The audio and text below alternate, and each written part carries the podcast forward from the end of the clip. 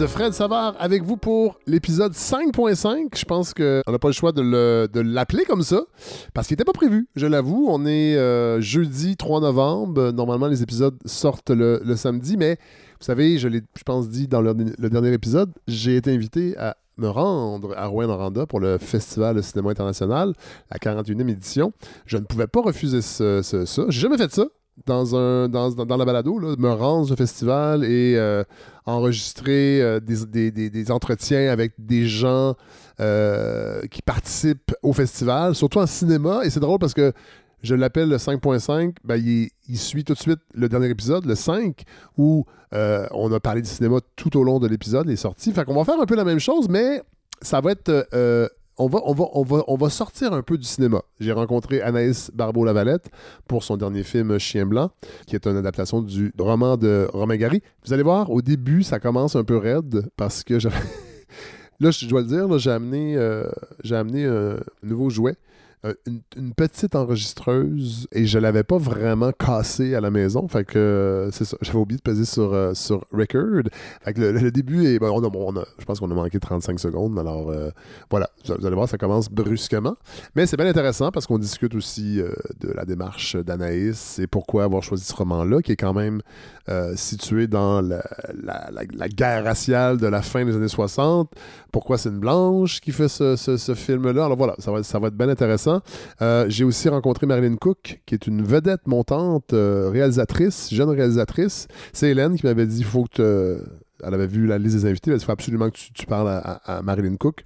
Et euh, j'ai aussi, euh, j'avais Rémi Girard qui était prévu et je l'ai croisé. Il y avait François Archambault. Les deux étaient là pour évidemment, euh, tu te souviendras de moi. François Archambault qui a signé le, texte de la pièce de théâtre qui a été adapté. On va en savoir plus, puis on va aussi parler de la carrière de Rémi Girard. Vous allez voir, c'est un épisode un peu atypique parce que J'en fais pas souvent ces épisodes-là. C'est un épisode un peu people. Euh, J'avoue que je regrette un pas que je regrette un peu. J'aurais aimé ça passer tout le festival euh, là-bas. Euh, parce que dans le fond, aujourd'hui, il se termine. Moi, j'ai quitté lundi matin très tôt. Il se terminait aujourd'hui. À l'heure où j'enregistre, c'est même probablement euh, la, soirée de clôture. Et j'ai manqué un peu de. J'aurais aimé parler plus du documentaire, par exemple. Mais il faut que je vois les films d'avance. C'est ça. C'est pas évident de- d'arranger ça. Mais l'an prochain, si jamais les organisateurs me réinvitent, c'est sûr que je vais faire ça autrement. Mais Anyway, le prétexte pour aller en Abitibi, euh, on dit oui à tout. Moi, j'aime tellement cette région-là, fait que j'étais bien, bien, bien content d'être là. Puis je pense que je pense que ça va donner un épisode intéressant. Alors voilà, j'ai bien du fun. Je, je dois vous le dire, là, j'ai beaucoup, beaucoup de plaisir cette saison. Puis euh, je pense que ça, c'est communicatif parce que vos, euh, vos courriels témoignent que vous en avez aussi. Alors voilà, sans plus tarder, on se replonge dans l'ambiance de cette 41e édition du Festival de cinéma international de Rouen-Noranda.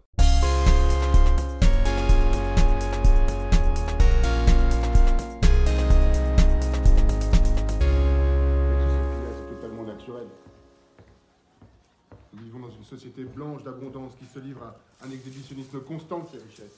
Comment pouvez-vous vous, vous étonner qu'un jeune noir du ghetto cerné de Cadillac, de magasins de luxe, se mette à briser des vitrines? Mais non, c'est un cri, une réponse.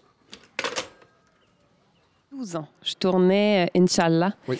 Puis euh, c'est ça, donc la co-scénariste euh, Valérie Beaugrand-Champagne m'a mis Chien Blanc dans les mains parce qu'il y a, il y, a des- il y a des fils qui se touchent entre Chien Blanc et Inch'Allah dans, la, dans, Oui. dans le cœur. Oui, dans des questions euh, que je me pose aussi euh, depuis longtemps, je Oui. pense. Ouais. Fait que ça fait longtemps que je l'ai dans, dans, dans, dans mon cœur, euh, dans ma tête, mais j'étais pas déjà assez euh, téméraire pour me dire que j'en ferais un film. là. Ça a pris plus de temps. Ouais. Euh, oui, je comprends. Il y, a, il y a déjà eu une adaptation de Chien Blanc. Ouais. Est-ce que tu l'as regardé avant de faire ton, Ben ton oui, film? oui, oui, hein? je l'ai regardé. Qui- qui C'est de Sa- Sam Russell? Oui, c'est ça. Sam Euh, Fuller.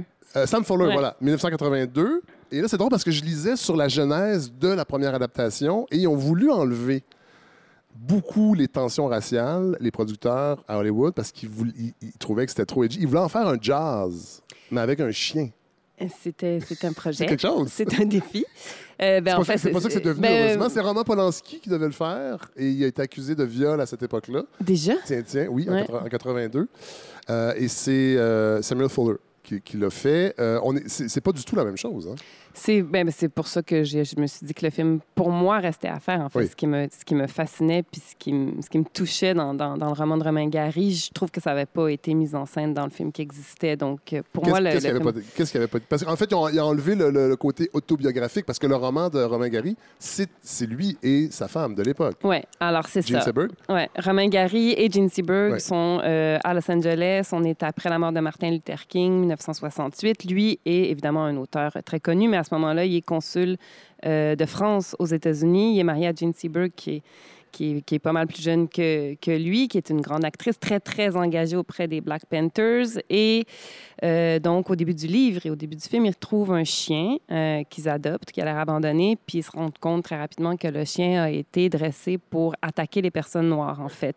Puis Romain Gary euh, décide de, euh, d'essayer de soigner ce chien-là, de le guérir, en fait. Il se donne un peu une, une espèce de mission idéaliste. Le chien Ouais. devient le porteur de toute la connerie humaine, Ouais. puis il se dit, on va- on on n'est peut-être pas aussi con, on est peut-être capable de, Ouais. Parce que pour lui, il le voit un peu comme une maladie. lui le voit comme ce, ce chien n'est plus un chien. Ce chien est une métaphore de tout ce que l'humain a de plus laid. Donc, euh, il se dit peut-être que ça, on est capable de, de, de rebrousser chemin. Puis, bon, ce ne sera pas si simple que ça. Donc, c'est ça que le premier film n'adressait pas du tout, je Tout trouve. Puis, la question centrale est- reste aussi euh, ces deux personnes-là, donc Romain et Jean, deux personnes blanches privilégiées. Euh, comment euh, ils peuvent prendre part à une lutte qui n'est pas leur lutte? Est-ce qu'ils ont le droit? S'ils ont le droit, comment? C'est une question super actuelle. Je trouvais qu'elle était, était- Oui, était ben oui. bonne à, à- à- à se poser aujourd'hui. Et d'ailleurs, je, je regardais le film, je, je me disais qu'il va y avoir des, il va y avoir des loustiques, des méchantes langues qui vont dire pourquoi toi, Anaïs Barbeau-Lavalette, tu racontes cette histoire-là? Et pourquoi c'est pas une personne noire, par exemple? D'abord, euh, le livre est écrit par Romain Gary, qui est un Oui. homme blanc privilégié. Moi, le point de vue qui m'intéresse dans Chien blanc, c'est celui de la personne blanche privilégiée qui se demande qu'est-ce que je fais le racisme me lacère, même si je, ne suis pas victime de racisme. Est-ce que j'ai le droit, moi, de, euh, de ben, d'abord d'avouer que ça me bouleverse, puis de, est-ce que je peux faire, faire quelque- quelque ouais. chose? C'est la question que les deux protagonistes se posent. Ça m'intéresse depuis tout le temps. C'est quoi la place du blanc là-dedans? Est-ce qu'il y en a une? Est-ce que c'est trop tôt? Est-ce qu'on peut être des bons alliés? Dans le fond, c'est ça la question centrale de Chien Blanc. Eux autres, ils essaient, puis pour vrai, ça ne marche pas. Les deux, chacun à leur façon, une en s'engageant auprès des Black Panthers, lui en essayant de guérir un chien qui a été complètement euh, manipulé. C'est un raté. Euh, c'est super intéressant. Oh, puis il y a une histoire aussi, euh, il recueille à la maison le fils euh, noir Oui. d'un ami. Ben, C'est-à-dire qu'encore là, c'est ce que lui peut faire du haut de ses privilèges. Romain Gary va recueillir dans sa grande maison opulente un, garçon qui s'est fait puncher dans la rue puis qui s'est fait arrêter injustement parce qu'il est un jeune noir. Mais pour répondre à la question, est-ce que moi j'ai le droit de le faire? Je me serais pas permis de le faire si les personnages centraux étaient euh, Keys, par exemple, le dresseur noir qui recueille le chien. Pourtant, ce personnage-là, quelque part, m'intéresse davantage. Tu vois, tous les personnages afrodescendants, les personnages secondaires du film, ils sont extraordinairement intéressants. Puis moi, comme cinéaste blanche, je leur donne la place que je peux leur donner. Mais il reste des personnages secondaires parce que ça peut pas être mon Non, non. point de vue à notre époque aujourd'hui. Moi, la voie que j'ai envie de prendre, c'est celle du blanc, puis de revirer le miroir vers le spectateur blanc parce que c'est un film qui est fait pour des spectateurs blancs Oui. pour dire check ça, qu'est-ce qu'on fait comme blanc privilégié? D'abord, vous rendez-vous compte que nous le sommes, puis qu'est-ce qu'on fait avec cette réalité-là d'en face à cette heure? Mais en 2022, parce que là, Romain Gary, c'est en 70, 1970, qui publie ce roman-là, la réflexion n'est pas la même là, par rapport. Puis là, je veux pas racialiser tout ça, là, mais on n'a pas le choix en 2022 parce que c'est très présent. Reste que c'est toi, une blanche un peu privilégiée, Oui. qui raconte, puis tu, l'as dit dans une entrevue aussi, mes livres, euh, tout ce que je fais, j'essaie d'apporter une pierre dans ce, dans ce, dans ce, ce- ce combat-là, mais il faut se poser la question. D'ailleurs, Will Prosper euh, a été conseiller. Est-ce que vous en avez discuté de ça? On a discuté de tout. Alors, ça a été vraiment super intéressant. J'ai travaillé avec Will Prosper et Marise Le Gagnère, donc qui était aussi une cinéaste afrodescendante. Les deux ont suivi le processus de, de très près, de la scénarisation jusqu'au tournage, jusqu'à la post-prod. Puis ça a généré des discussions vraiment intéressantes et fragilisantes pour moi parce que je me suis jamais autant rendu compte à quel point j'étais blanche qu'en faisant ce Ben oui, film-là. Et c'est très bien, en fait. C'était nécessaire. Je pense que le film n'est pas plus moral et plus lisse euh, grâce à leur présence. C'est juste qu'il y a certaines Ah, non, non, non. scènes Ouais. que j'ai comme, OK, je me suis rendu compte que si je mettais en scène d'une certaine façon, j'étais dans un, dans un archétype dont j'étais pas consciente parce que je, simplement parce que je suis pas noire, tu sais. Ouais, que j'ai appris beaucoup grâce à eux, là. Euh, parlons du casting. Denis Ménochet qui joue euh, Romain Gary. Euh, comment ça s'est passé? Comment, le processus? Parce que bon, c'est une coproduction. Euh, on va en parler tantôt de ça aussi parce que il y a très peu d'acteurs québécois, ce qui n'est pas un problème du tout du tout. Mais comment comment tu comment se- s'est fait le casting? Ben en fait, euh, donc pour incarner Romain Gary, euh, c'est quand même un, un- un- un rôle euh, magistral. Oui. C'est sûr ce que je pouvais pas demander à Michel Côté. de- Non, évidemment. On, on aime beaucoup. On aime beaucoup. l'aime beaucoup. On l'aime beaucoup. Il aurait peut-être été capable, aurait été différent. Mais euh, c'est un rôle terrifiant, je pense, à aborder pour, pour un acteur français. Ici, Romain Gary, on le connaît. En France, on Oui, le mais- connaît encore plus. Non, c'est ça. C'est un oui. double Goncourt. C'est qui a gagné deux fois dans sa vie le prix Goncourt? Il y a juste lui.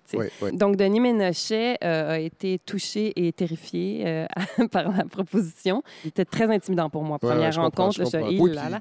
On sent que c'est un, c'est un comédien brut. là. Je sais pas si c'est le bon. Tu sais, je veux dire, il est quand même. D'un bloc. oui, c'est ça. total, total. à fleur de peau, euh, généreux en même temps. euh, tu sais, depuis le début, il dit qu'il se sent imposteur Ouais, parce ouais, que ouais. lui, il n'est pas Romain Gary, il vient d'un autre type de famille. Je dis, mais, mais Romain Gary a dit ça toute sa vie, qu'il se sentait imposteur. Garde ça, on garde ça. Gene Seberg. C'est euh, Casey O'Rourke? Casey Roll, ouais. Que je connaissais pas. Non, c'est une actrice de Vancouver. Elle avait reçu le prix à au Festival de Toronto comme découverte de l'année il y a- quelques années. Euh, puis, euh, ben, c'est ça, je suis allée la rencontrer. Euh, elle aussi, là, c'est quand Ouais. même intimidant, Ben là, oui, jouer ben oui, ben oui, ben oui, ben oui. Puis aussi, il fallait fabriquer un couple qui se peut. Déjà, c'est comme un couple mythique. Hein? Romain Gary, Gene Seberg, ils ont un écart d'âge, il y a un écart de, tu sais, dans la présence aussi. Gene Seberg, très, très belle, toute fraîche encore, ouais, tu sais, dans, dans- dans la trentaine. Puis Romain Gary évoque quelque chose de plus vieux. Fait qu'il fallait fabriquer ce couple-là aussi. Puis la rencontre s'est vraiment passée. tu sais. Je pense que c'est deux, deux grands acteurs qui savaient euh, où se retrouver. Puis euh, à la fois comme parce que c'est difficile parce que c'est des, perso- personnages principaux, mais ils sont pas aimables. Non. Tu comprends? Il, y a, Oui. il y a des bouts où est-ce que tu Mais ils dis... sont pas aimables, mais ils sont, sont pas dé- désagréables, c'est pas le bon terme, là, mais sont, on- n'a pas d'antipathie non plus. On n'a pas d'antipathie, mais on n'a pas toujours d'empathie non plus Non. parce que c'est pas eux qui souffrent. Non. Fait que ça fait que, comme spectateur, puis même comme metteur en scène, tu te dis, OK, il, faut quand même qu'on puisse un peu s'identifier à leurs questionnements puis à leurs troubles, tu sais.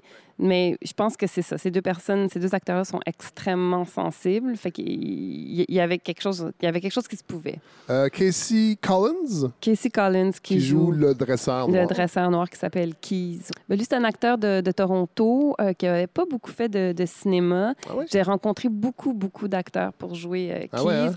C'est un personnage particulier parce que lui, justement, à l'écriture, il peut avoir l'air comme le personnage dur, euh, entre gros guillemets, là, euh, méchant. Puis euh, moi, je voulais surtout pas que ce soit ça qu'il dégage, Ouais, ouais. qu'il y ait une, une fierté, oui, une espèce de charisme, mais, mais une profondeur, une gentillesse enfouie pas trop, trop loin. Puis cet acteur-là, il, il- il portait ça. Il y a aussi Laurent Lemaire, Laurent qui, joue, qui est très lunaire, hein? son visage, c'est fou.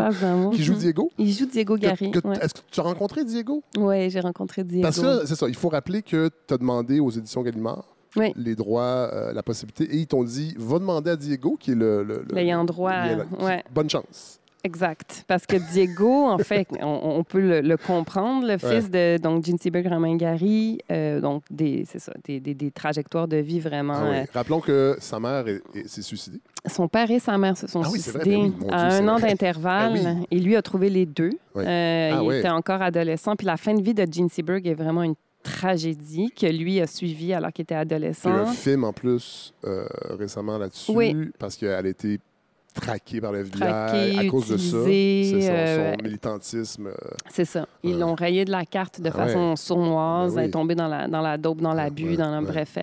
Donc, c'est vraiment deux, deux trajectoires de, de vie tragiques. Ses parents auxquels lui a assisté. Puis Gallimard m'a dit donc euh, Diego Gary habite à Barcelone, il est reclus, Ouais. il n'y a, pas de, de- de téléphone ni de courriel. Fait que, en gros, c'était bonne chance, chérie. Oui, oui, ce serait une bonne idée, mais bonne chance. La femme qui fuit sortait en Espagne, pas, pas longtemps après, traduit en espagnol, le, roman Ouais. que j'ai j'ai écrit. Ben oui. Et je suis allée donc, euh, j'avais l'adresse de Diego. Ouais. Je suis allée cogner à la porte de chez Diego. Puis il a ouvert et il était là Wow. et il ressemblait à son père Ah comme ouais, hein? deux gouttes d'eau. C'est vraiment émouvant. Là. Puis euh, ben là, j'étais- écoute, j'étais vraiment intimidée, mais je, je lui ai dit pourquoi j'étais là. Puis il m'a laissé rentrer. On a passé un, un après-midi ensemble. On Ouais. a parlé de Chien Blanc, de, de la femme qui fuit. Puis pour se rendre compte que sans doute Suzanne Meloche, ma grand-mère, et Jean Seberg s'étaient côtoyées, Ben, peut-être? Tu, tu me devances. Je me suis rappelé que elle là, ta grand-mère a frayé avec les Black Panthers. Oui, c'était avec les Freedom Riders, en Ouais, fait, bon, qui était un est groupe connexe, même Voilà. époque, même Ouais. lieu, même ville. Fait que. euh, Fait que j'imagine que je sais pas comment ça se passe sur un plateau, mais c'est un peu ta grand il y avait un peu de ta grand-mère dans, dans, dans Gene Seberg. ben, je te dirais qu'il y avait un peu de moi. Oui, ben, ça- j'avais écrit ça, mais j'ai posé aller là, mais c'est ça que j'ai non, non, mais sans, je dis ça de Non, façon non, non, très, très Mais- mais humble, là, mais, oui, ce que je veux dire, c'est qu'il y a un lien euh, émotif direct. Je me dis, oui, il y a quelque part, euh, quand elle est partie, donc ma grand-mère, elle est partie faire ça. Elle est partie faire ça. Fait que moi, ce que je mets. Quand Jean Seberg euh, milite auprès des Black Panthers, je me dis, OK, je, je, je, sais pas euh, une, une héroïne, c'est une femme normale qui choisit que tout à coup, ben oui, euh, son, son, son, son garçon va l'attendre. Ben oui, elle va peut-être se faire ostraciser par une partie de, de la société, mais elle, elle y va. Elle y va au nom de, de ses idéaux. Ouais. Maladroitement, hein, Ouais, ouais, mais quand même. ouais, ouais. Mais ça, ça rappelle aussi euh, les enfants du refus global. Un peu, cette, ça rappelle, ben, je dis cette idée-là que des artistes, des gens avec une individualité particulière, au nom d'idéaux, décident de laisser de côté leur famille. C'est quelque chose, ça. Ben, c'est un dilemme permanent, tu sais. Je veux dire, c'est un dilemme. euh, euh, puis- Moi, je suis pas confronté à ça, mais j'ai deux enfants, puis le choix, le- non, ben, je- ça serait pas un dilemme. Non, mais moi non plus. le choix euh, nous semble évident, mais pourquoi le choix nous semble évident? Peut-être parce qu'il y en a qui, qui se sont frottés avant. Mais je veux Ouais, dire, c'est pas vrai que on n'a pas en permanence quand même ce questionnement viscéral-là d'aller au bout de certains rêves versus prendre soin de ce qu'on a semé. Puis des fois, ils sont pas fins, hein? Ben, les miens sont toujours fins. Non, non, le, mat- le- le matin à 18 mois, il y a des fois que c'est vrai, je me disais, Hey, je pourrais peut-être aller militer loin, loin. Je serais un bon militant.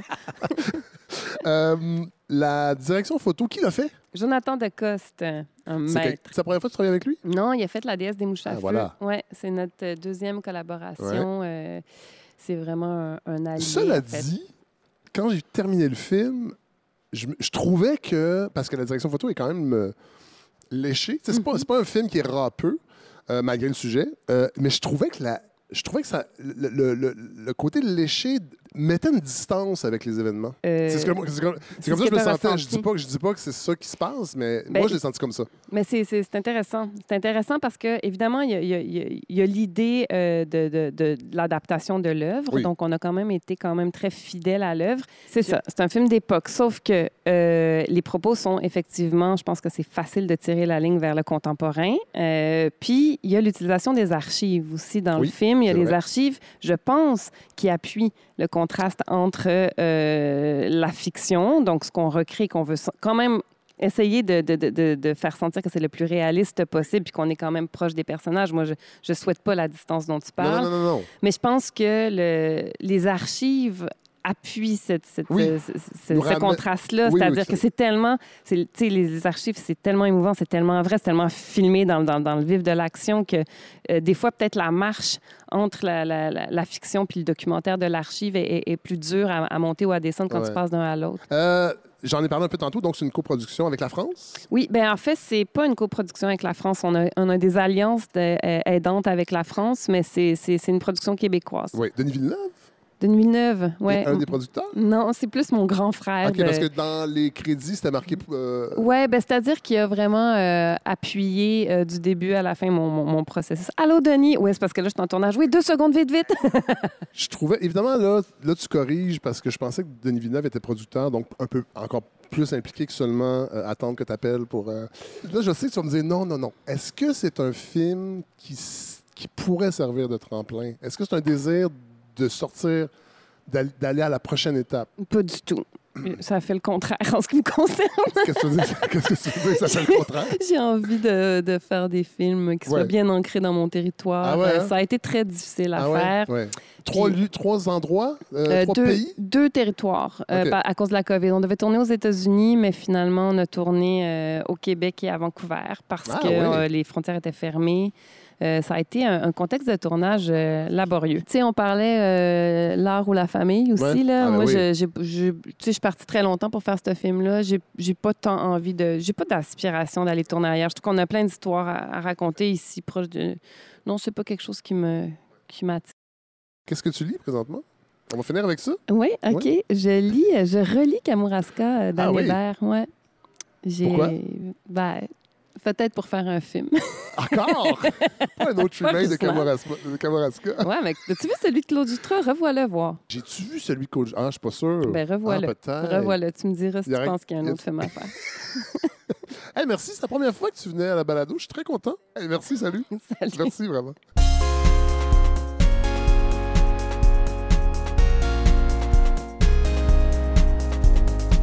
Alors, j'ai la chance d'être avec Guy Parent. Bonjour. Bonjour, Fred. Vous êtes euh, fondateur de ce festival, il paraît.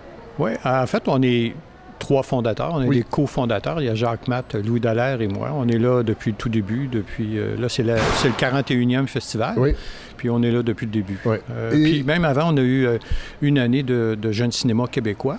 C'est, dans le fond, c'est, un peu l'ancêtre du Festival de cinéma international. Été quoi le déclencheur il y a, 40 il y a- il y a 41 ans? Ben, en, fait, il y avait eu cinq ans de, de tournée de cinéma régional.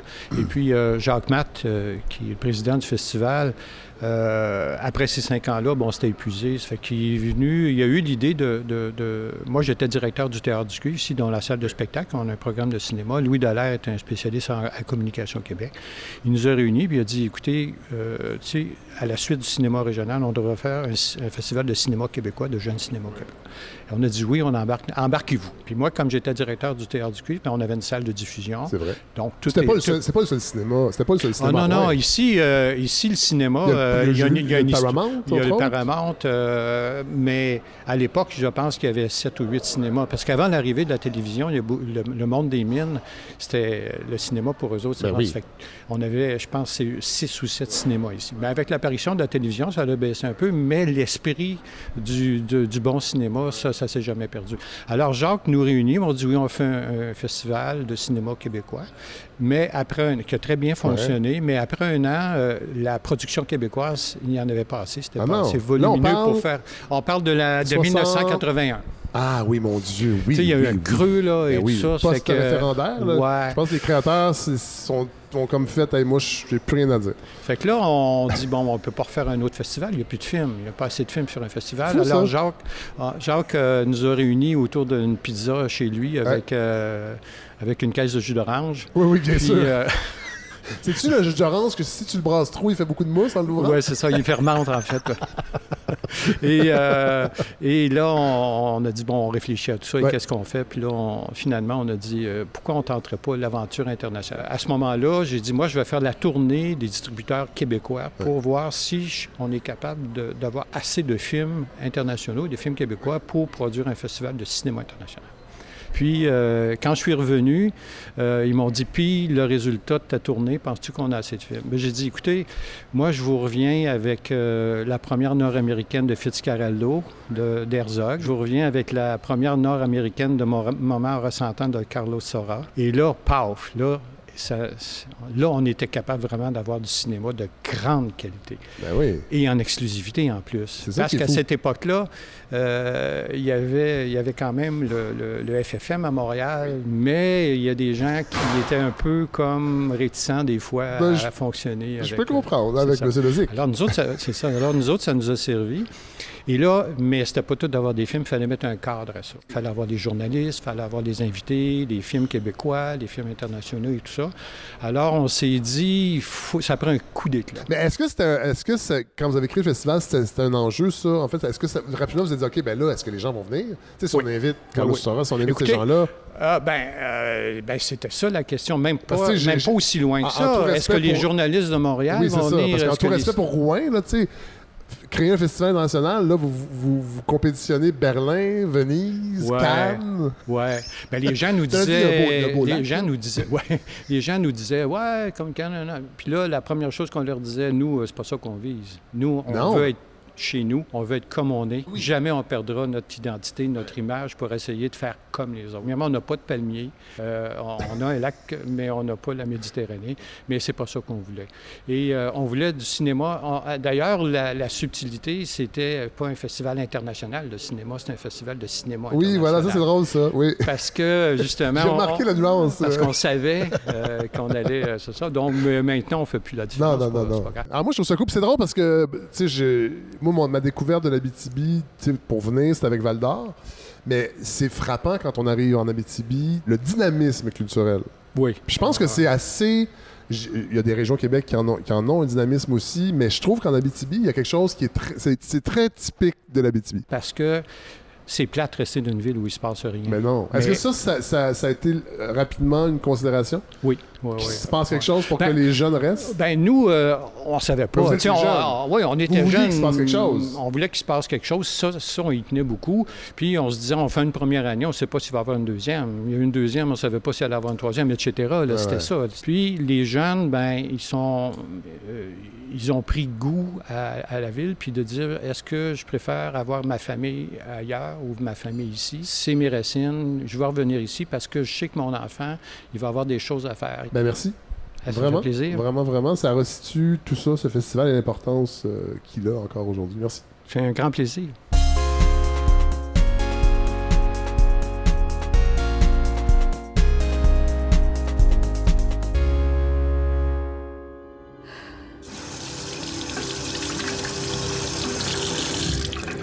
T'es tombé sur un lourd au jour 1. Habituellement, on sait après la première autopsie si on est fait pour ça ou non. Dans ton cas, attends peut-être la deuxième. Justement, je me demandais. Tu sais, avec M. Faraday. Est-ce que vous leur parlez pour de vrai au corps ou. ou c'est juste en blague? Ils sont morts, mais c'est quand même des personnes. Alors, je suis avec euh, Marilyn Cook. Bonjour. Bonjour Marilyn. Hélène Faradji, qui devait être avec nous, m'a dit, parce qu'évidemment, j'ai reçu la liste des invités du festival pour voir comment je, je monte mon épisode, puis elle m'a dit, faut que tu invites Marilyn Cook, parce que c'est une vedette montante. Oh, rien de moins, OK. En, ré- en- en réalisation. fait que là, j'ai fait, oui, OK. Parle-moi de ton parcours. T'as étudié à l'UQAM? J'ai étudié à l'UCAM, puis pour moi, ça a été un peu... euh, moi, j'ai toujours adoré le cinéma, puis en fait, en fait quand j'étais jeune, moi, je voulais être une, au- une autrice. Oui. Je voulais être auteur, je voulais être je- égyptologue, je voulais aussi être comme prophétesse. En tout cas, je voulais avoir... Je voulais être poète, euh, je voulais avoir un, un, un destin atypique, mettons, là, ce qui s'est pas tant réalisé, mais... Ben, t'es quand, même- t'es quand même réalisatrice. Un Il y en a destin pas, tragique il y en a pas tant que ça, des réalisatrices. Ouais, mais en tout cas, j'a- j'avais un peu un côté poète maudit, Ouais. là, où est-ce que je me suis- je m'étais dit, il faut que, faut que j'aille à l'encontre de la société, puis je veux faire des choses différentes, puis... Puis euh, finalement, je suis allée en cinéma, puis... euh, Ouais, mais il y, a un- il y a un peu de tout ce que tu as nommé qui est possible d'être ben oui, c'est ça. quand je on fait des films. Effectivement. Puis, euh, ben, depuis ce temps-là, en fait, quand je suis sortie de l'UCAM, j'ai écrit un court-métrage. Ça a pris quand même un bon quatre ans avant de se faire. Mais je pense que le premier est souvent plus difficile aussi. Là. Ensuite, mon deuxième, Cherche femme forte, ça, ça s'est fait quand même vraiment beaucoup plus rapidement. Puis là, le troisième, Pas de fantôme à la morgue, ça, ça s'est fait en un, é- en un éclair, là, Ah ouais, en ah un ouais? an, je pense. Mais Cherche Femme Forte euh, a fait qua- euh, 40 festivals, Ouais, ouais, ouais. a gagné une 7 quarantaine. prix? Ouais. C'est quoi l'impact? Est-ce que, l'impact est immédiat quand on gagne des prix? Parce que tu sais, il y a beaucoup de festivals dans le monde. Ouais. euh, c'est un circuit aussi. Il y a même des gens qui disent qu'il y a des, y y a cinéastes qui ne font que des films de festivals. On, on dit ça de Denis Côté, des fois, entre autres. Effectivement, je pense à lui il, aussi. il- il fait pas des films pour qu'on les voit, il fait des films pour. Ben, c'est pas vrai, là, mais Ouais. c'est quoi l'impact réel euh, pour une réalisatrice? Ben, je pense qu'il y a un côté que c'est vraiment la reconnaissance, puis Ouais. d'avoir l'estime de ses pairs. Je pense que c'est. Oui. C'est la gloire éternelle le qui vient avec ça. est-ce que le téléphone Mais- sonne plus? Ben, pas nécessairement. Ou, tu sais, je pense que ça se fait pas. C'est vraiment des petites étapes qui Ah, se ouais. font les unes après les autres. Tu sais, de genre, ah oui, OK, elle a gagné tel prix. Puis là, ça va peut-être faire que quelqu'un c'est un peu plus t'es Oui, qui, mais ouais. tu sais, c'est ça. C'est c'est comme une, une roue qui tourne sur le long terme. Je pense plus que c'est pas comme Waouh, OK, t'as gagné ça. Genre, je t'engage. Tu sais, c'est c'est pas comme ça que ça marche, malheureusement. Malheureusement. Non. Mais Euh, et là, bon, t'es ici parce que euh, au Festival euh, de cinéma international d'Abitibi, il y, a, euh, il y a- il y a une section court-métrage au festival. Toi, t'es là-dedans Ouais. avec ton dernier court-métrage. C'est ton, c'est ton troisième? Ouais. Donc, euh, Pas de fantôme à la morgue avec euh, Shelby Jean-Baptiste et Michel Lapierre. Euh, Parle-nous un peu de, de ce film-là. euh, moi, j'aime beaucoup mixer des choses qui. Bon, là, ont- les gens, euh, je veux dire une chose. Les gens, on va l'aborder tantôt, les gens, ils l'entendent pas, mais t'es afro-descendante. Oui. Et. Ils l'entendent pas. Mais non, mais. mais c'est important de le dire. Non? Oui. J'ai-tu ouais. j'ai-tu dit une niaiserie? Non, non, c'est juste, là, ils l'entendent pas. Ça va Ben pas non, très. pa- Moi, je suis comme, comment tu pourrais l'entendre? Ben, parce qu'il n'y a pas d'image. Oui, Parce non, mais. peut pas te voir. Ben, non, mais dans le sens, tu sais, Ah, non, non, si mais j'avais pas- une voix Ah, de non, non, non. black, là, Ou, ou la- le gros accent, c'est pas ça que je voulais dire. Là. Non, non, non, non, non, du tout, du tout. Non, non, non, du tout, du tout. Non, mais c'est parce que j'ai l'impression que c'est quand même important. C'est correct, je vais pas te canceller. Ou tu le feras après. Laisse-moi finir l'entrevue, tu me cancelleras après, je m'en crisse. Non, non. Non, non, mais c'est quand même important. D'où tu viens, Ouais, euh, ouais, la sensibilité euh, à la culture caribéenne, le rêve, l'onirisme. Moi, je l'ai- Ouais. je l'ai vu dans ton film. J'ai l'impression que c'est quand même quelque chose que tu veux qu'il soit vu. Oui, C'est pour ça que je disais ça, parce Oui. qu'on n'est pas à la télé. effectivement. Moi, je fais pas des podcasts qu'on filme. Mais euh, oui, c'est ça. Euh, c'est quand même un aspect que je trouve important de mettre de l'avant. Puis, sais, surtout des personnages de femmes noires, Ouais. je trouve qu'on n'en a pas beaucoup, tu sais. Puis, je parle au Québec autant que internationalement, c'est pas. Mais ça se peut-tu qu'au Québec, on soit un peu en retard? Euh, oui. Bon. On est très C'est pour ça que en je retard. J'ai peut-être abordé euh, de, façon maladroite, là. Mais, Mais- mais tu sais, on parle beaucoup de diversité dans, dans les médias, puis à un moment donné, il faut, j'ai hâte qu'on arrête d'en parler, puis que ça soit naturel. Ouais, ça- c'est ça. Ben, je pense ouais. aussi que c'est comme. Sais, pour moi, c'est un peu comme. Ben, c'est. Tu sais, c'est pas comme Ah, ben là, euh, je veux absolument que tous mes personnages, ça soit des femmes. Tu sais, c'est pas ça. Autant que moi, les histoires que j'ai envie de raconter, ça, ça donne que c'est des femmes Ouais. noires, tu sais. Ouais. Puis ça, ça donne que, tu sais, c'est pas des, des histoires personnelles. J'ai jamais travaillé dans une morgue ou ce genre d'affaires-là, mais, tu sais, il y a toujours une part de ces personnages-là qui représente quelque chose en moi ou quelque chose que j'ai envie de- d'explorer. Fait que c'est plus ça. Puis dans ce film-là, en fait, j'avais vraiment envie d'explorer. Tu sais, moi, j'aime beaucoup mélanger deux choses un peu improbables ensemble puis voir qu'est-ce que ça donne.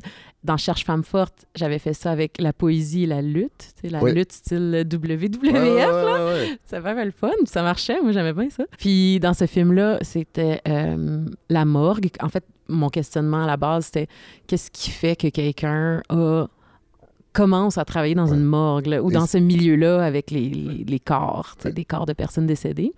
Puis euh, j'avais aussi envie, tu sais, j'ai une connexion quand même assez grande avec mes deux grands-mères, puis c'était Ouais. quelque chose que j'avais en- envie aussi de... Qui sont toujours vivantes? Non, les deux sont décédés. Ouais. Là, on dit la morgue. En fait, c'est pour mettre en contexte, c'est euh, c'est l'histoire de donc Shelby Jean-Baptiste, qui est une jeune étudiante en médecine Exact, ouais. et qui est un peu prise pour faire euh, sa résidence. C'est-tu sa résidence ou c'est De faire un stage, son stage euh, euh, en pathologie? à la morgue. Et c'est oui, c'est ça. Et c'est pas son premier choix du tout. Et là, c'est- arrive cette complicité avec son, son superviseur de stage, qui est un, un- un mé- un médecin d'une- d'un certain âge, qui est euh, Michel Laperrière. Et il y a la grand-mère Ouais. qui apparaît. Euh, Moi, c'est drôle parce que j'ai lu, qu- quand j'ai vu ton film, j'ai tout de suite pensé à Rosa Pires, un livre qui s'appelle Ne sommes-nous pas québécoises, qui est une réflexion sur euh, la pression d'être issu ou d'avoir des racines d'une culture autre que la culture où on habite et d'être écartelé et de vouloir être dans ces deux cultures-là en même temps. Puis cette, ce- ce- cette tension-là finit par parfois être lourde à porter. Puis j'ai tout de suite pensé à ce livre-là. En tout cas, moi, je l'ai vu comme ça. Mais que- je pense que c'est une bonne lecture. Puis, tu sais, moi, c'est quelque chose aussi que je voulais mettre dans ce film-là, qui est comme que. euh, en fait, je pense qu'on est issu d'une famille immigrante. Là, On je veux a... pas faire d'impair, mais est-ce que c'est ton cas? Oui. oui. Mes deux grands-mères étaient immigrantes. Donc, oui, c'est ça. Je pense que quand on, on vient d'une famille immigrante, on sait que, tu sais, soit nos parents, nos grands-parents ont dû soit sacrifié beaucoup ou travaillé extrêmement fort juste pour se rendre ici, tu sais, Ouais. juste pour arriver dans ce pays. Fait que après, euh, tu sais, nous, qu'on est né ici puis qu'on a grandi ici, on, on- on ressent ça, tu sais, qu'on veut, on veut les rendre fiers, on veut leur faire honneur, puis, tu sais, c'est quand même quelque chose euh, que moi à plus petite échelle que mon personnage mais que j'ai vécu un peu en disant moi j'étais j'étais vraiment la la, la la douée de la famille puis exactement puis là ça tu sais je vais en vendre cinéma Ah c'était oui. comme eh là là qu'est-ce Mais- que tu fais là? Mais, mais maintenant ça va là mais Ouais. tu sais il y a Ah eu euh, oui. Et- et, là, tu sais, l'immigration a été énormément mise de l'avant pendant la campagne euh, à des fins totalement politiques. Puis tu sais, tu disais tantôt, euh, nos- quand on est issu de, de- de- de grands-parents qui ont émigré, tu sais, on- je pense que les gens, on oublie comment c'est difficile. Personne quitte son, son pays personne fait ça pour le fun pour essayer de même. Tu sais, Non. ah, on va essayer. Je dire, il y a des raisons profondes. Comment tu trouves le climat social? Parce que moi, je trouve ça important de te le demander parce que dans les médias, j'ai l'impression qu'on discute beaucoup de ça entre Québécois francophones euh, sans demander l'avis aux gens dont des parents ou des grands-parents sont issus de l'immigration, puis on sont jamais, sont jamais entendus. Ben moi, on dirait ce que je trouve dommage, c'est que, tu sais, on parle souvent de, de- de ça en termes de chiffres ou de, de concepts abstraits, de, d'intégration, francisation, machin. Puis je trouve que l'élément humain est, est totalement absent de ça. Puis c'est ça que je trouve que... Ben, tu sais, moi, c'est, c'est des membres de ma famille. Mettons que, j'ai juste à penser à des membres de ma famille, puis à leur histoire, puis... Tu sais, honnêtement, euh, si les gens entendaient ces histoires-là, je suis sûre qu'il y en a, il y en a que ça, ça peut-être ça ouvrirait euh, certaines œillères ou comme. C'est-tu des histoires que, que- qui, vont, qui vont nourrir. Parce que je sais que tu as, un projet de long métrage, je pense. Oui, bon, ouais, mais ça- ça- ce côté-là ne, ne nourrit pas ton non, travail on de dirait que j'ai envie de montrer des, des histoires de, de personnes noires, de personnes racisées Ouais. qui ont comme des problèmes de personnes normales, entre guillemets. Là, je fais des air quotes, Ouais, là, on me voit pas, là. Non, je fais des on- guillemets avec on- mes on doigts. voit pas. C'est pour Voilà. ça que je tantôt. mais mais c'est ça, tu sais, que c'est pas comme des enjeux de genre, ah, je sais pas, euh, de, de, de je souffre car Ouais, je, je vis du racisme Ouais, ou des choses comme ouais, ça. Donc, tu as un premier long, long métrage en route? En gros, c'est l'histoire d'une euh, d'une jeune femme euh, métissée. Donc, sa mère est québécoise et euh, son père, qui est un donneur de sperme anonyme, parce que sa Ah. mère est allée à une banque de Ah sperme, ouais, ok. est antillais, donc elle, elle part à sa recherche. Donc, en gros, le film, c'est ça. Puis elle va découvrir que son père, euh, c'est un réfugié climatique parce qu'on est dans un Ah monde ouais. un peu... C'est un peu... un- c'est un peu un film d'anticipation, là. Donc, ça se passe dans un futur où les Antilles ont été submergées par l'océan. Ah ouais. Donc, euh, il y a une partie des réfugiés climatiques qui sont arrivés au Québec. Donc, le Québec doit dealer avec ça aussi. Euh, C'est effectivement Voilà. un film d'anticipation parce que c'est ça qui va arriver. Dans quelques années. malheureusement, ça c'est très probable. Donc, euh, puis c'est ça. Pour que les, Co- les Québécois réagissent bien, qu'ils se disent pas juste que c'est ah, c'est les Antilles, ça va- les îles de la Madeleine aussi risquent d'y passer. Fait que peut-être, peut-être Ben, qu'ils- tout ce qui est petite île au milieu de l'océan, euh, ça regarde pas. euh, c'est ça. T'as-tu des projets de télé aussi? Euh, j'ai quelques projets en développement dont j'attends des réponses, cinéma- mais je peux est-ce pas que le parler. ci- non, est-ce que le cinéma t'appelle plus que la télé? Parce que quand même deux médiums, là. Pour une réalisatrice, j'imagine. c'est pas- Ouais, ben en, en fait, moi, on dirait que c'est tant que le tant que le sujet ou le projet m'allume, moi j'embarque à fond. Ok. Tu sais, pas te mentir, j'ai Ouais, ouais. vraiment vraiment adoré Ouais. faire cette série-là. Ouais. Euh, puis, tu sais, on dirait que j'ai l'impression que j'ai toujours quelque chose à apporter, peu importe. Peu importe c'est quoi, ouais, tu sais. ouais, ouais, ouais. Comme là, tu sais, une série magazine, ça aurait pu être juste un truc comme, ben, on filme Ben, des gens qui se parlent, puis ça aurait été ça, mais j'avais vraiment envie d'apporter de la couleur, puis du mouvement, puis du rythme, puis quelque chose de très, tu sais, de, de- de beau, en fait, là, tu sais. En fait, j'ai l'impression que la télé devient de plus en plus comme le cinéma aussi. Ouais. Fait qu'on dirait que bientôt, tu sais, ça va, pour moi, il y aura plus tant de différence entre les deux. Ben, Marilyn Cook, merci. Merci à toi. Désolé de mes maladresses. J'espère que ça s'est pas trop vu. Tu les couperas au montage. On C'est verra. bon. Non, faut que je les garde des fois. Ça me rend, ça me rend plus humain. merci.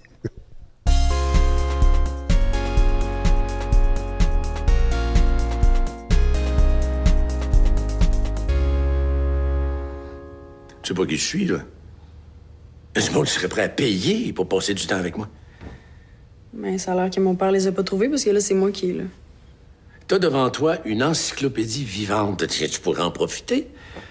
Je sais pas, moi, je pourrais te raconter l'histoire de, de la bibliothèque d'Alexandrie et la guerre de Troie. Comment Mahomet a fondé sa religion à partir des enseignements de Jésus-Christ, ce qui est quand même assez ironique, je dois le dire. Vous avez fait ça toute votre vie, enseigner. Prenez un break? là? Alors, je suis en compagnie euh, d'une euh, d'une légende, on peut dire ça, du jeu. Rémi Girard, merci d'avoir accepté de- Ah, ça me fait plaisir. d'être à, ce- à- à ma balado. Et là, sur le fly, Ouais. François Chabot est avec nous. Salut. Ça va? Oui, ça va très bien. Vous êtes en train de manger avec euh, Rémi, Ouais. puis euh, au chic Quality Inn. euh, De Rouen-Noranda. de Rouen-Noranda, voilà. Ouais, ouais, Euh, Et je dis, ben François, euh, joins-toi à nous, puisque tu es à l'origine de cette belle histoire. qui Un te- peu. On peut dire. On qui- peut dire. Tu te souviendras de moi. On va commencer par... Est-ce que vous connaissiez la pièce? Non, j'avais pas vu la pièce. Ben, en fait, c'était, c'était une idée de, faut le dire, c'était une idée de Guy Nadon. Euh, c'est lui qui Ah avait oui? l'idée de, de, de- c'est qui, avait, qui a, qui a mis, de- donné le texte à, à Éric Tessier, puis il dit, euh, bon, on faudrait faire un film avec ça, puis tout ça, puis Guy l'avait joué, bien sûr. Mais pour des raisons de disponibilité, parce qu'il y avait sa série O, Ouais. Guy euh, pouvait pas. Il pouvait Ah ouais. pas faire le film, donc... euh, Éric s'est tourné vers moi, puis il m'a envoyé le scénario. un- puis... un papier plan B? Et quand j'ai lu ça, j'ai fait, eh, voyons donc. Ah ouais, ça. Donc, il Oui. était à haut, ça veut dire que c'est un, c'est un film qui aurait dû sortir? Non, en fait, ce qui est arrivé, c'est que nous, on était en train de répéter la pièce. Donc, le texte n'existait pas encore sur scène. Euh, donc, Guy était en, en répétition avec nous. Ah ouais, ok. Puis, Il a déjà vu le il avait déjà vu. oui, ben, le il potentiel il- il, cinématographique il- ça. vraiment, il était emballé par ça. Ouais. Puis, quand il a rencontré Eric, Eric cherchait des projets. Puis Ouais. là, euh, Guy a dit, ben, tu cherches Eric des cherche toujours des projets. Je l'ai vu hier soir Ouais. au party. Oh, Il cherche encore des projets. Ben, c'est ça, là, il cherchait. C'était un party d'ailleurs. Oui, C'était un oui, party oui. avec Guy Nadon. Puis il était, je pense qu'il était les deux premiers arrivés. Puis là, il jase, il jase. Puis là, euh, c'est ça. Là, Guy il dit Ben là, si tu cherches quelque chose, moi, je travaille en ce moment sur quelque chose de vraiment trippant. Ah ouais. Il dit Je te le passe, mais parle-en pas. Fait que là, donné, Eric m'appelle. La pièce est même pas créée encore. Fait que Ouais. Eric, il me dit Ah, c'est Hey, fou ça. j'ai lu quelque chose que tu as écrit, c'est super bon. Puis là je, je- je- là, je regarde dans mon catalogue de pièces, de quelle pièce Ouais, il parle. Ouais. Il dit Ah, si tu te souviendras de moi. Je dis Ouais, non, comment ça, t'as ça? Puis là, il me dit que c'est Guy qui a, qui a prêté Wow. le texte. Puis il dit Ben, j'aimerais ça en faire un film. C'est-tu la première fois qu'un de tes textes est porté à l'écran? Là, là, là, j'avoue, Oui, là, j'ai peut-être l'air oui. niaiseux dans mes questions parce que j'ai pas eu le temps de préparer parce Non, que oui, c'est ça, on s'est vu là 6 Ouais. minutes. Oui, tout à fait. Ouais. J'ai essayé euh, avec deux autres de mes pièces Ouais. de faire des, des- des scénarios de cinéma, puis euh, je me suis cassé les dents. Ça n'a pas été Ah non, hein? financé, Ah mais, mais j'ai travaillé fort, Eh, mais eh, ça s'est pas fait. As-tu travaillé sur l'adaptation? Cinématographique? Euh, les autres fois, oui. Puis là, justement, cette fois-là, j'ai fait, hey, là, Ah, c'est ça le truc. Faut J'ai fait- Faut, faut que tu te tasses. Mais en fait, je me suis pas tassé complètement. Tu sais, j'ai dit à Eric, moi, scénariser ça, ça me tente pas. Pourquoi? Mais le- Parce que j'avoue, là, moi, je- moi, j'écris pas de, de- de fiction. Ouais. J'ai l'impression qu'un auteur de théâtre qui voit sa pièce portée à l'écran va avoir envie Ben, j'ai eu. de, de, de, de, de- Ouais. de s'en occuper. Ben, comme je te dis, par le passé, j'ai eu envie, puis ça n'a pas marché. Puis je me suis rendu compte dans le processus que je suis tellement collé sur la production théâtrale que c'est très difficile pour moi de réinventer ça. Ouais, ouais. Ça aurait été autre chose si la pièce avait déjà été jouée, par exemple. Ben, ben, en Ça, fait, quand ouais. on a commencé à travailler, là, la pièce avait été jouée. Tu sais, quand on ouais, installé ouais, pour travailler, donc j'avais cette musique-là. Ouais, Puis j'avais, euh, c'est ça, la courbe du show, tout ça. Fait, fait que j'ai j'ai dit à Eric, ben, en fait, Eric, ce qu'il a fait, c'est qu'il a fait une espèce de scène à scène. Il a reconstruit la chose, il a comme euh, dynamisé les affaires, il a mis des, mis des choses en images, tout ça. Puis moi, j'avais dit, moi, par contre, les dialogues, je veux toutes les faire. Ça, c'est, je veux garder la Ah. Ce langue. qui est souvent le, le- le- le- le- la partie le fun Ouais. des dramaturges, je pense, le dialogue. Moi, j'ai Les beaucoup de plaisir, ouais, beaucoup de plaisir avec les Le dialogues. dialogue. Ouais. Il, y a des, il y a des auteurs qui sont aussi dialoguistes. Oui, oui, c'est ça qui ne font que ça. Il, ne font- mm, il y en a qui n'en font que ça. On voit ça surtout aux États-Unis. Oui, au Québec, les- c'est pas les très liners. fréquent. Oui, oui. Euh, il y a- il y a- là, le texte passe par un liner. Bon, il faut que ça soit dit comme ça. Oui, Voilà. ouais. Moi, je donne l'exemple souvent de, de Denis Arcand qui a les deux, lui. C'est Oui. un grand scénariste et puis c'est un grand dialoguiste Oui, aussi. Tu sais, tu changes pas un mot de, de Denis Arcand, t'as pas besoin. Puis c'est écrit comme ça. Ouais. Et c'est- quand ça sort, c'est Ah ouais, c'est une une musique Ouais. qui, qui est propre à lui. On va y revenir tantôt à, à Denis Arcand. Euh, Rémi Girard, donc, euh, vous jouez le personnage, un professeur D'histoire. d'histoire qui euh, ép- éprouve les premiers symptômes De l'Alzheimer. de l'Alzheimer. Comment, comment vous avez abordé ce rôle-là? Parce que, euh, évidemment, quand on joue des professeurs qui ont des symptômes d'Alzheimer- on est rendu à un certain âge. Oui. Euh, Est-ce que vous êtes projeté là-dedans? Est-ce que c'est quelque chose qui. Est-ce que ça nourrit la construction du personnage? Oui, euh, la mémoire est un de nos outils fondamentaux. euh, Oui. le- En quand plus, on est acteur Oui. et actrice. euh, et j'ai vu sur scène des, des- des acteurs qui, qui étaient plus âgés puis qui Ouais. commençaient à avoir des Ah symptômes ouais. d'Alzheimer. Je trouvais ça extrêmement triste. Et euh, leur mémoire s'en allait. Bon, c'est toujours bon, on met des cartons dans le coin Ouais, pour pas ouais. vous oublier. euh, ou, vous, ou vous oubliez de faire votre, vo- de faire votre manipulation et tout. Euh, mon père aussi, mon père a été atteint de euh, démence, pardon, démence euh, vasculaire, donc j'ai vu, je voyais un peu la dégradation, mais surtout aussi comment euh, on ne sait pas les familles, on ne sait pas comment dealer avec ça, parce qu'on pense, on pense toujours que c'est euh, il y a une pensée magique qui nous vient. Ah, il va bien aujourd'hui. Alors, Ouais. là, puis, ah, il n'a pas perdu son, sa mémoire. Non, non, non. Puis là, hop, Ouais. 30 secondes après, tu, tu, tu comprends qu'il te prend pour son frère ou Ah qu'il est en 1950. Ouais. ou- Mon grand-père. Ouais. Mon grand-père a souffert de ça, Ça, des années. Puis Ah j'ai, vu le. le- J'étais jeune, j'avais 12 ans, les premiers symptômes. Puis c'est, c'est- ça peut être long, là. Oui, c'est Oui, long. ça long. peut être long. Ça Ouais. peut être long. Mon père, ça a été long, puis mon père a, été journaliste, il a été euh, politicien, il a été député à, à Ottawa, tu sais, je veux dire, c'est quelqu'un qui avait Ah une tête sur ses épaules, Oui. là. Et puis une, une grande intelligence, fait qu'ils réussissent, à par leur intelligence, à masquer. Oui. Ils ont des trucs. Ouais, ouais. Hein? Il rencontre son frère qu'il ne reconnaît pas. Comment ça va, toi? Hein? Mais ça, on fait ça aussi dans des Ouais. parties quand on rencontre des gens qu'on a pas vu depuis Absolument. longtemps. Oui. Puis, le- puis les gens nous connaissent, puis là, on Oui. veut pas dire Hey, Oui. je t'ai vu? Fait qu'on on on va être des questions on espère que les réponses. Fait que c'est ça. Et moi, j'ai- je, je, je voyais, euh, je- ça me parlait, cette espèce de, de, Ouais. de perte-là. euh, et c'est cette merveilleuse. c'est Quand le, Edouard dit Vous êtes euh, prisonnier de l'instant présent. Ouais. Comme moi. oui. Oui, comme moi. Quand vous êtes sur Facebook, et ça, ça s'adresse aux jeunes beaucoup. Puis je me souviens que la semaine dernière, on a, on a fait des entrevues, puis c'était des jeunes euh, relationnistes qui m'appelaient. Ouais. Et puis ça, là, le, le bout de Facebook, ça, Ouais, euh, hein. ça, ça Ouais. leur parlait. Ouais. Dire, bon, ce que vous avez lu sur Facebook euh, hier, vous vous en rappelez plus aujourd'hui, puis demain, vous vous rappelez plus, de- vous vous rappellerez plus de ce que vous, que vous lisez aujourd'hui. Et puis c'est devenu ça, votre mémoire. Mais là, ça, là, je vais m'ad- m'adresser à François Ouais, Chabot parce ouais. que c'est, c'est, c'est vous qui avez pensé à ça. C'est, c'est une réflexion que vous avez, j'imagine. C'est, Ouais. c'est comment la culture numérique euh, ne s'archive pas très bien. Non, c'est ça. Puis, ben, en fait, Laisse pas de traces. ça laisse pas de traces. Puis c'est c'est ça, c'est chaque, chaque nouvelle semble être extraordinaire. Puis là, on- là, là, ça s'emballe, tout le monde partage quelque chose. Puis le lendemain, il reste plus de traces de ça. C'est d'autres choses qui prennent la place. Ouais. Fait que là, tu regardes ça, tu fais, voyons, ça veut dire que comme société, on est comme un, un- un chien fou qui Ouais. se promène. Puis, ah, c'est c'est ça le sujet. Ah non, c'est ça le sujet. Mais il n'y a rien qui se dépose. Il n'y a, aucune perspective possible. Non, c'est ça. Aucune. Puis on est- Non, c'est très, très dit, inquiétant. euh, il dit, euh, en- Edouard, euh, en regardant la caméra, euh, en s'adressant au public dans la salle, euh, carrément. Ouais. C'est rare qu'on fasse ça au cinéma. là. C'est vrai. C'est très rare. C'est très rare. Euh, vous êtes prisonnier de l'instant présent, Ouais. comme moi. Ouais.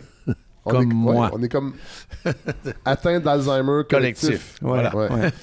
Euh, bon, c'est un prof d'histoire, fait que Oui. c'est, pas anodin, évidemment. Non, ben en fait, ça a été la porte d'entrée dans, Ouais. dans- dans l'écriture parce que je voulais écrire là-dessus, ben, sur la maladie d'Alzheimer, mais je savais pas comment entrer dans, Ouais. dans ce sujet-là. Je disais, voyons, c'est- je connais, c'est mon, c'est mon beau-père qui a cette maladie-là, je voulais pas faire quelque chose, je voulais pas raconter son histoire. non, donc, non, non. je voulais faire une fiction, fait que je cherchais, tu sais, je tournais autour du sujet. Là, j'étais comme, c'est quoi la porte d'entrée pour cette affaire-là? Puis quand j'ai eu l'idée de faire un historien qui perd la mémoire, là, j'ai fait, ah, il y a quelque chose là.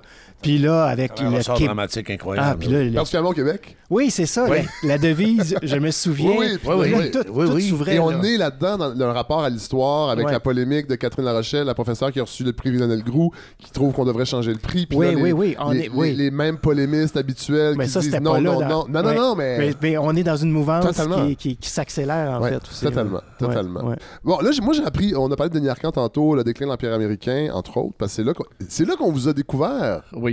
Mais moi, moi c'est fou parce que moi, pour moi, Rémi Girard, c'est Minibus. Oui. Non, mais c'est sûr que pour les, les- les plus vieux ouais, ouais, qui ouais, regardent ouais. le déclin, moi, c'est Minibus. Oui.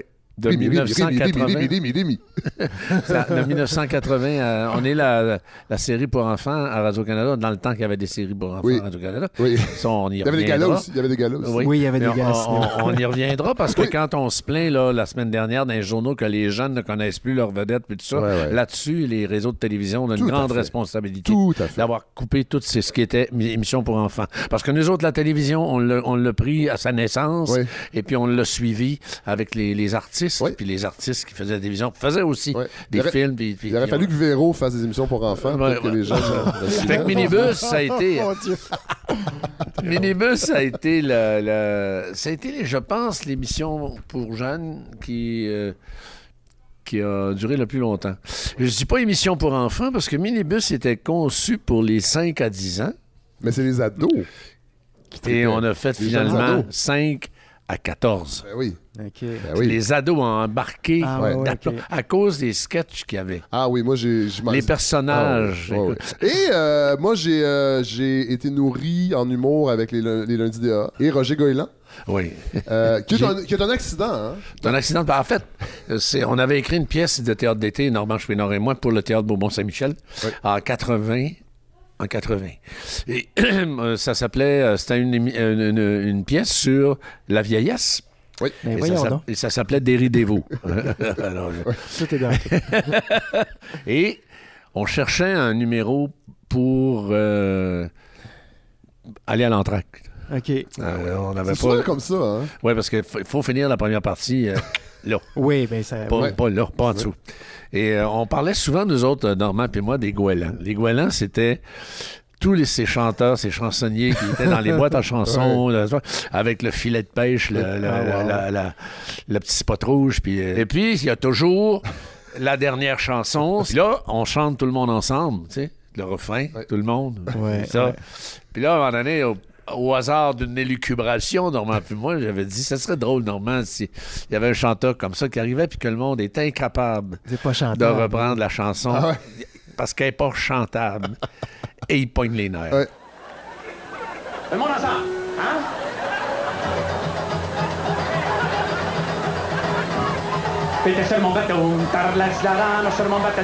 Tarlas tarlas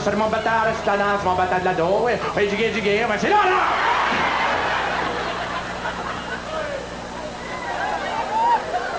Ok, jiguer, jiguer, ok, ok!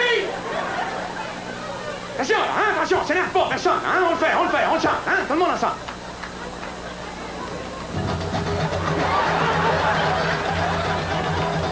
Sur mon bateau, tarlas la rame, sur mon bateau de la dos, tarlas la rame, sur mon bateau, la rame, sur mon bateau de la dos, oui.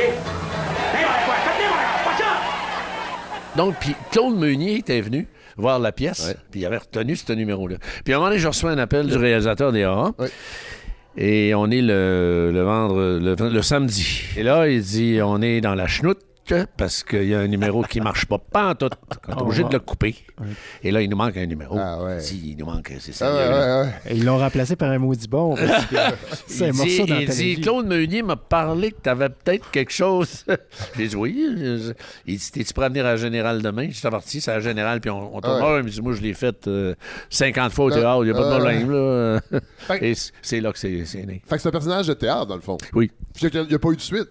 Le- le- le- le- le- le- Non, L'aspect humoriste. Ah, on ne m'a jamais tenté. Non? Non. C'est c'est- pourquoi C'est pour ça que je dis que c'est un accident. mais c'est- mais parcours. c'est étonnant parce que l'humour, c'est quand même une facette super importante de votre travail. Parce que je voulais parler aussi, parce que moi, jeune, jeune euh, à l'époque, j'étais où? J'étais à Québec. J'écoutais, euh, j'a- j'avais vu La Déprime. Oui. Ah une oui, captation Oui, absolument. On, était, on avait euh, co-écrit. Oui, oui, oui. Notre- avec... euh, Julie Vincent, Danny Bouchard, Raymond Legault, c'est ça que je voulais dire. Ah oui, voilà. Raymond. Ah, oui. Oui. Mais c'est joué dans les écoles parce que euh, il y a 50 personnages dans la déprime. Ouais. Nous autres, on jouait Ouais. les 50 personnages à 4. Ouais. C'est un, c'est un, un- un ballet en coulisses, euh, c'est, c'est c'est incroyable. un terminus d'autobus? Euh, ouais. Des C'est tribulations de- 24 heures au ça. terminus voyageur de Montréal. C'est ça. C'est-tu 24 dans, la mouvance de Brou? C'est-tu à peu près la même époque? Oui, c'est, la même époque. Mais moi, je dirais J'avais- peut-être les voisins. Moi, je trouvais qu'il y avait, Ouais. il y avait Ah, peut-être ouais, un. Mais moi, j'avais déjà une expérience de création collective, beaucoup à Québec, Ouais, euh, parce que j'en avais fait beaucoup. Ouais. Et puis, euh, un dimanche après-midi, on est tous les quatre, et puis on est quatre amis, puis on en revient. On en revient devant nous autres. On, Rien. Euh, la- la- Raymond, lui, il travaillait à la télévision. La série était terminée. Donc, on s'est réunis, puis là, on a commencé à, à, à dire qu'est-ce qu'on pourrait faire, qu'est-ce qu'on pourrait faire. Et puis, euh, moi, j'avais commencé à. être- à- à- ma- ma- euh, Julie Vincent, c'était mon amoureuse, puis on avait commencé à sortir ensemble. Puis moi, je n'étais pas encore déménagé à, à Montréal, fait que je vivais à Québec. Et puis. euh, euh, elle était à Montréal, fait que Ah ouais, on- fait qu'on a passé le- le- on- beaucoup de temps au terminus d'autobus des deux villes. Puis là, on Ah, voyait toutes sortes de monde, Ben toutes oui. sorte de faune, une faune incroyable. Et là, on a eu le flash de dire on va faire euh, 24 heures au terminus Ouais. voyageurs. Très bon flash. Ouais, Ah ouais. Ça, c'est en 81. 81. Et puis, euh, Et là, 86 arrive le déclin. Et vous n'êtes pas. c'est- c'est- C'est c'est le- c'est le- c'est le- le- l'accélérateur de votre carrière. là. Le êtes déclin, oui, le Ouais. déclin de l'Empire américain. Est-ce que vous le sentiez? En tournant? Non, non. On, Parce a- que on savait qu'on avait, on savait qu'on avait un, un Un bon scénario euh, assez particulier. Moi, c'est comme quand j'ai rencontré, je vais faire une histoire courte Oui. quand même parce que c'est important. temps, hein. Euh, Quand j'ai rencontré, euh, ouais. quand j'ai rencontré Denis Arcand, euh, c'est que j'avais, on avait joué moi, Yves Jacques et Marie Tifo, la seule pièce de théâtre qu'il n'ait jamais écrite, une petite pièce Ah, de 20 ouais? minutes qui s'appelle Un peu plus qu'un peu moins. Et c'est l'histoire d'un gars qui est qui est allé en voyage d'affaires en France, puis euh, il, il s'est pas envoyé en l'air comme, comme, comme son chum, tout ça. Puis là, un moment donné, il arrive à l'aéroport, puis là, il veut se faire pardonner, tu sais, que- que- et là, il se met à acheter, à acheter des cadeaux. Et la, la, la fille qui est au magasin de duty free est très jolie, c'est Marie Tifo, on s'entend. là. Et là, il tombe amoureux d'elle tout de suite, que ça, puis ça se passe entre euh, une espèce de chassé-croisé en- en- entre les deux. Et euh, le, le soir de la Générale, on a joué, ça faisait partie, c'est un petit- une petite pièce qui faisait partie d'un ensemble. Oui.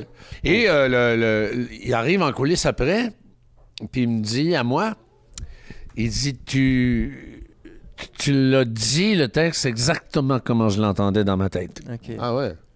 Wow. Exactement. Et c'est toujours comme ça. Il t'a trouvé. Il a fait là, ça, C'est bon. toujours comme ça. Euh, on a fait plusieurs films Ouais, ensemble, puis à chaque fois, il disait euh, c'est ça, c'est comme ça que je l'entends, moi. Puis moi, je dis toujours en blague, moi, je travaille en anglais, en français et en. Ça, c'est drôle. ça. et là, on avait, il, il m'avait engagé pour euh, faire un petit rôle dans euh, Le crime d'Ovid Plouf. Ah oui? Oui. Et puis, il m'avait dit j'ai quelque chose pour toi qui s'en vient. C'est ça aussi. Ouais. Ben oui. Il dit j'avais quelque chose pour toi, j'ai quelque chose pour toi qui s'en vient. Là, euh, et je reçois le scénario du déclin de l'Empire américain et le reste is History. history. Fait que là, arrive ce film-là, et là. Du jour au lendemain, je me suis commencé à faire du cinéma. Ouais. Et je pense que j'ai rendu je suis pas, là- pas loin de 5, Ouais. plus que 50 films. Ouais. euh, euh, Est-ce que, moi, ça- je sais que c'est une question que vous, on vous a sûrement posée euh, plusieurs fois avec euh, Tu te souviendras de moi, mais moi, je voyais, il y avait un peu de Rémi Euh, dans Edouard. Ce il a- professeur d'université Oui. qu'on lui Ben- reproche Ah, c'était tes jeunes maîtresses, tes jeunes étudiantes. Ah. Je dis pas que c'était la même chose. Oui, non, mais, c'est- mais, mais il- on Oui. était pas loin, là. Il y a, il y a une L'intellectuel parenté. Il y a une parenté. Il y a une parenté. c'est L'intellectuel éveillé, oui. tu sais, un peu qui- lubrique, Oui. mais de bon goût. oui. Oui, c'est tout à fait ça. Ah, J'aime toujours cette première fois, quand son premier contact avec Karel, euh, Oui. euh, Bérénice. Euh, Est-ce qu'on a couché ensemble? Oui. Oui, c'est- Là, il cherche sérieusement. là. Bon, c'est important pour vous, ça, hein? Hein? Ça, Ça, ça a été comment euh, euh, jouer avec Karel? Parce Ah, que ça, c'est une- jeune comédienne Ouais. qui va assurément être dans notre paysage Oh, longtemps. pour un Pour bout. longtemps, pour longtemps. Ouais. oui. Oui. Euh, C'est une jeune bombe aussi. oui, Elle est oui, Elle. Oui, c'est une punk. Mais elle Mais- a une intelligence Ouais, du jeu ça. du... Parce qu'à chaque fois qu'on la voit, moi je l'ai vu dans au moins trois films, puis Ah, mais elle fait des nuances incroyables. mais ça, ça crève l'écran là. Ouais, Ça, ouais. nous a- ça, ça a été une belle rencontre Parce que, parce que le film repose sur le rapport entre les deux. ça oui. marche. Oui. C'est la Quand vous rencontre tournez là, ça se peut que ça marche pas là. Ouais, ouais. C'est- une rencontre euh, euh, générationnelle. C'est comme si elle, elle rencontrait son grand-père. C'est- son, grand-père, en fait. Ça pourrait être son grand-père. Et euh, ça a été... On se connaissait pas.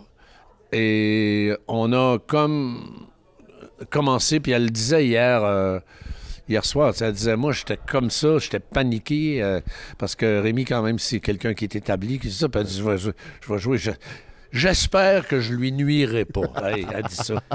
Ce qui est- ouais, c'est- franchement. Au contraire, tu sais, je veux ouais. dire, on a vraiment, et comme acteur et actrice, et comme personnage, trouvé notre, Ah vraiment. le, lien. ça- Le, le- le- tout le long du film, c'est tu y crois d'aplomb, tu sais. Messieurs, merci. Euh, je veux vraiment, on pourrait continuer, mais je, je veux que les gens aillent voir trop Je veux, un je peu. veux juste finir en disant, tu Oui. parlais d'humour. Oui. Et il y a de l'humour Ah, dans tout à fait. Tout à fait. Les gens rient beaucoup. C'est très touchant, c'est drôle. Et, mais, puis très touchant. Je veux dire, c'est, c'est un bon mélange de. Ah oui, Et c'est vraiment ce que. Et c'est Puis hier encore, les gens, ben, comme on, à Québec, quand on l'avait projeté, me disaient encore après la projection, c'est ça. C'est, moi, c'est ma mère, là. Oui. Puis c'est ça qu'on vit. Vincent Goudzo va pouvoir aller le voir. Oui, c'est ça, ça. Ça leur donne une bouffée d'air. Ouais. Ouais, quand même. Ben, François Chambaud, merci. Rémi Girard, je, hon- euh, je suis très content que vous ayez accepté parce qu'on va se revoir à cette année-là. sûrement, bientôt. oui, bientôt. Mais ça sera pas pareil. Là, il- le, le podcast, ça, ça permet ça. Merci. Merci.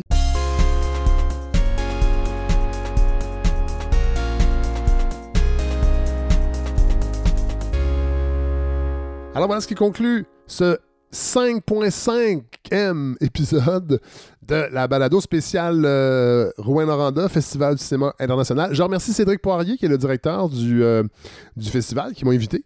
Euh, je remercie Camille Dallaire. Camille Dallaire qui s'occupait des communications. C'est avec elle qu'on a organisé les entrevues, entre autres, s'assurer de respecter les horaires de chacun, parce que bon, il y a des gens que j'aurais peut-être voulu avoir qui arrivaient quand moi je quittais la même journée. Alors, elle m'a vraiment aidé à maximiser, en fait, le genre d'invité que je voulais avoir avec le temps que j'avais. Alors, Camille Dallaire, merci. Merci ben, à tous ceux qui ont participé à cet épisode. Guy Parent, Anaïs Barbeau-Lavalette, François Archambault, Marilyn Cook et bien sûr, le grand Rémi Girard. Merci à Communauto. Euh, vous savez, cette balado-là, d'ailleurs, la campagne de financement se poursuit. Elle n'a pas de publicité. C'est un des arguments, entre autres, de pourquoi on donne tant à cette balado pour pas avoir de pub.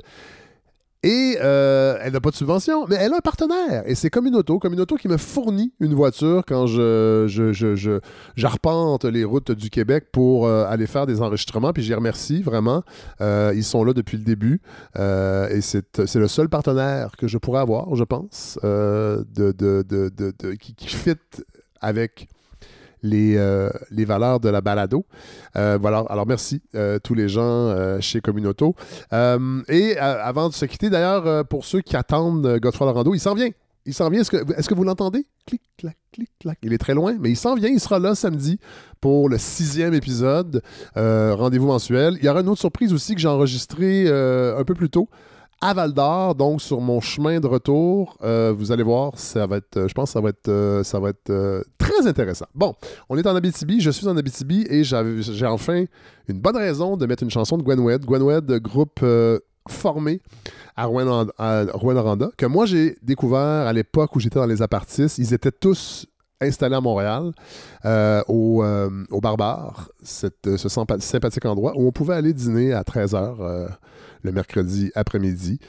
Et euh, c'est tout le staff, c'était du monde d'Abitibi et je pense le, le tiers de la clientèle, c'était du monde d'Abitibi. Puis ça a été mon premier contact un peu avec, le- avec l'Abitibi.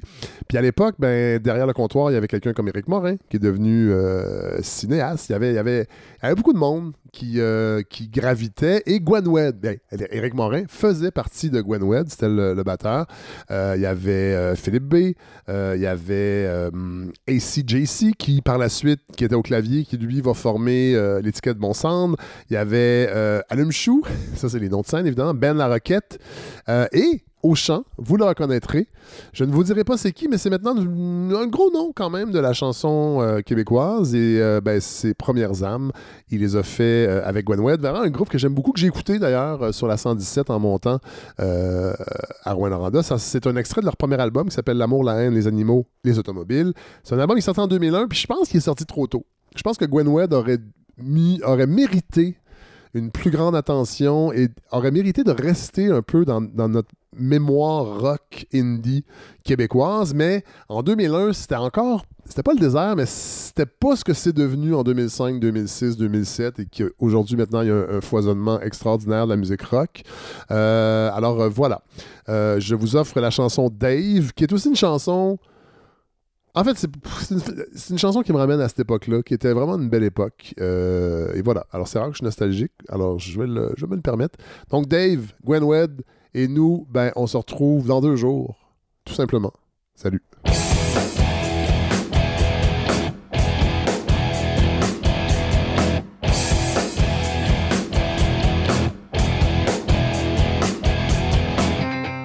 J'en en région éloignée. Moins 30 sous-sol de garage, Dave Trash au troisième étage. Jeune talent local. Une guitare en étoile, la fierté nationale, la capitale du métal. Deux pièces à l'entrée.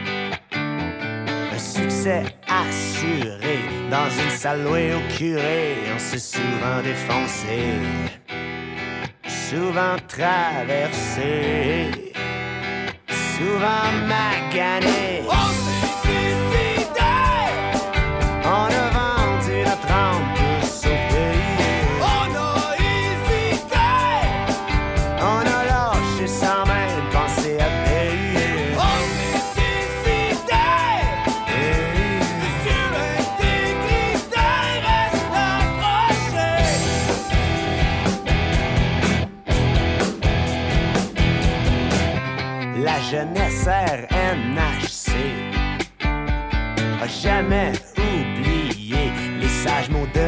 de Dave Tremblay. J'suis pas capable de me conformer.